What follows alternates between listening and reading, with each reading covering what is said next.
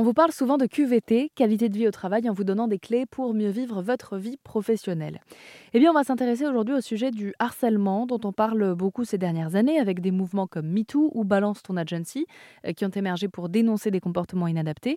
Mais est-ce que vous savez précisément de quoi on parle quand il s'agit d'acter ou non une situation de harcèlement au travail? On va essayer de décrypter tout ça avec Camille Pouèche. Bonjour Camille. Bonjour. Vous êtes le directeur général du cabinet d'études Cali Social, une étude qui a été faite sur un panel de 2000 salariés du public et du privé euh, par mail. Et de votre étude, eh bien, on constate que beaucoup de salariés, 44%, se disent peu informés sur le sujet. Euh, de quelle information on manque aujourd'hui pour identifier ces comportements de harcèlement au travail? Parce qu'on en parle dans l'actualité. Alors, je pense qu'il y a un vrai, euh, on le voit, l'étude, elle permet de découvrir ça, en fait. Il y a un véritable enjeu de pédagogie sur le sujet. Aujourd'hui, on en entend beaucoup parler, mais on n'entend pas grand-chose. Aujourd'hui, ce qu'on entend, c'est le nom des personnes qui sont mises en cause pour avoir eu des comportements potentiellement constitutifs d'une situation de harcèlement. Et finalement, quand on, prend euh, les médias, euh, les réseaux sociaux, on est focalisé sur des verbatims, des personnalités, et finalement très très peu sur bah, qu'est-ce qui relève d'une situation de harcèlement ou pas Qu'est-ce qui a fait qu'on en est là? Et finalement, l'apprentissage par le média, il est faible. Non, l'enjeu et le sujet, il est complexe. C'est pas simple et évident de parler de harcèlement et de, de définir si une situation constitue du harcèlement ou pas. Dans le, véritable enjeu qu'on a détecté, c'est l'enjeu pédagogique de sensibilisation. D'abord dans les écoles, et je pense qu'il y a un enjeu majeur avec le, cyberharcèlement, de expliquer vraiment ce qu'est le harcèlement.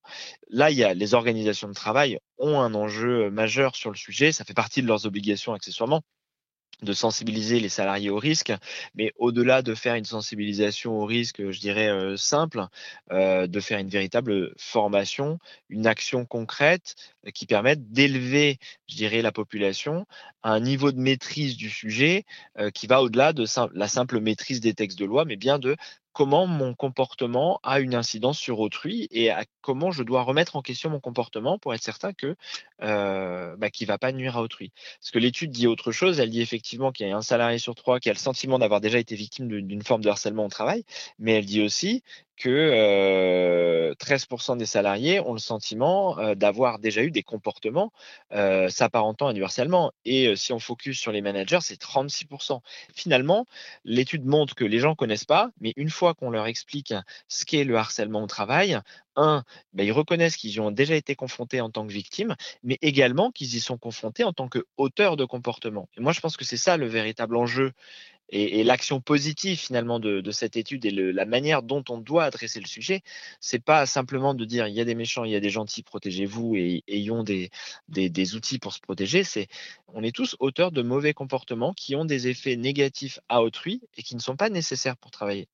Et remettons-nous en question, retravaillons le rapport que l'on a aux autres autant que euh, de travailler le rapport que l'on attend des autres à notre égard. Euh, je trouve, Camille, que cette étude Cali Social et Ipsos met aussi finalement en avant le fait qu'il y a quelques années, on considérait le harcèlement euh, physique ou moral euh, comme quelque chose de subjectif en fonction des sensibilités de chacun, alors qu'aujourd'hui, eh bien, c'est plus le cas. Il y a un véritable cadre, et ce cadre est justement la partie qui est encore un peu méconnue des salariés. Exactement. En fait, la, loi, enfin les, textes de loi sur le harcèlement datent. Hein, ils ont 20 ans, plus de 20 ans aujourd'hui. Mais finalement, nous, on a suivi ça au travers des années, ça fait des années qu'on travaille sur le, sur le sujet. On a été confronté à plein de blocages, d'analyse, d'interprétation de situation. Et c'est la jurisprudence qui vient qualifier les situations. Et finalement, ce qui relevait du subjectif il y a 20 ans, aujourd'hui, ont été objectivés. Et typiquement, là, le, concept de preuve qui a été redéfini et plein de situations du quotidien qui permettent de mieux interpréter des situations avec objectivité et pas simplement avec des questions d'avis contraires qui, qui se confrontent. En fait, tout ce qui est injustifié, finalement, va être potentiellement constitutif d'un harcèlement moral. Et on arrive à objectiver les situations et à analyser les situations pour permettre à n'importe quel individu, manager ou non manager, de mieux comprendre si ce qu'il fait peut être constitutif d'un harcèlement moral ou pas. Et ça, c'est vraiment génial parce que, et c'est ma conviction, c'est que finalement, le harcèlement moral, c'est effectivement un, phénomène de société, c'est un phénomène d'actualité. Quand je dis d'actualité, c'est du début du 21e siècle, mais on arrive à, mieux caractériser les situations et donc on est au début de la fin de ce problème-là, parce que maintenant on sait ce que c'est, on arrive à on a la possibilité d'aller l'expliquer aux gens et donc de, donner des, conseils pratiques sur comment euh, les personnes doivent se comporter pour éviter de tomber dans les travers des relations humaines et donc d'être soi-même auteur de euh, situations de harcèlement au travail. Et vous avez d'ailleurs, euh, Camille Pouèche, à la fin de l'étude, fourni des solutions, des axes de travail pour que ces connaissances sur le sujet du harcèlement au travail et ses limites, justement, soient connues par tous. Est-ce que vous pouvez nous, nous donner quelques exemples?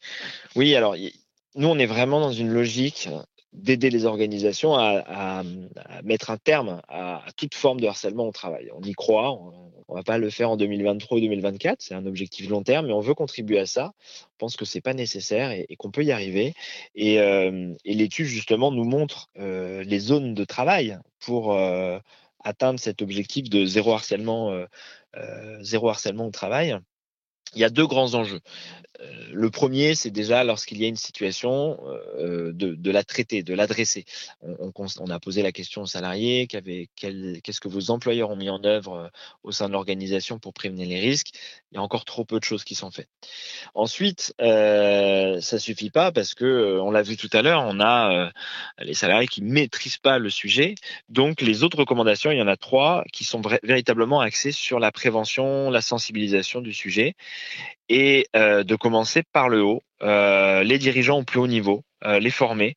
c'est la première étape parce que cette, si on veut mettre un terme au harcèlement, il faut que ça, ça, soit retranscrit dans toutes les organisations de travail, dans les organisations de travail, ce principe de respect mutuel, de, maîtrise de son comportement et de l'impact de son comportement sur autrui. Donc d'abord le, management, les dirigeants, ensuite tous les managers qui ont, je le disais tout à l'heure, sont les, personnes les plus mises en cause, mais sont aussi les, plus grandes, les personnes les plus victimes de, situations de harcèlement. Tout à l'heure on parlait de un salarié sur trois, mais si on se focalise sur les managers, c'est un manager sur deux qui a le sentiment d'avoir déjà été harcelé dans l'exercice de son, dans, le cadre de sa carrière.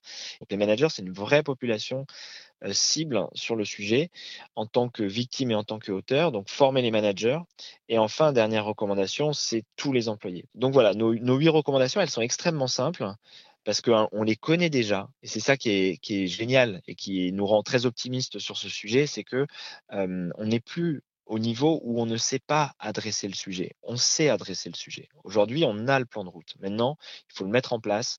C'est pas évident, évidemment, ça prend du temps. Il faut mettre en place les actions qu'on connaît, qui ont des résultats. Et, je suis convaincu que sur un horizon 5 ans, 10 ans, 15 ans peut-être, eh bien finalement, ça, sera, ça fera partie du passé et, euh, et on regardera des situations de travail euh, de 2020 euh, en se disant oh, c'était possible encore de, de qu'il y ait des choses comme ça à cette époque. Mmh et, et, j'espère qu'on en rira, en tout cas qu'on sera fier du, du, chemin parcouru et, des, des nouvelles organisations de travail.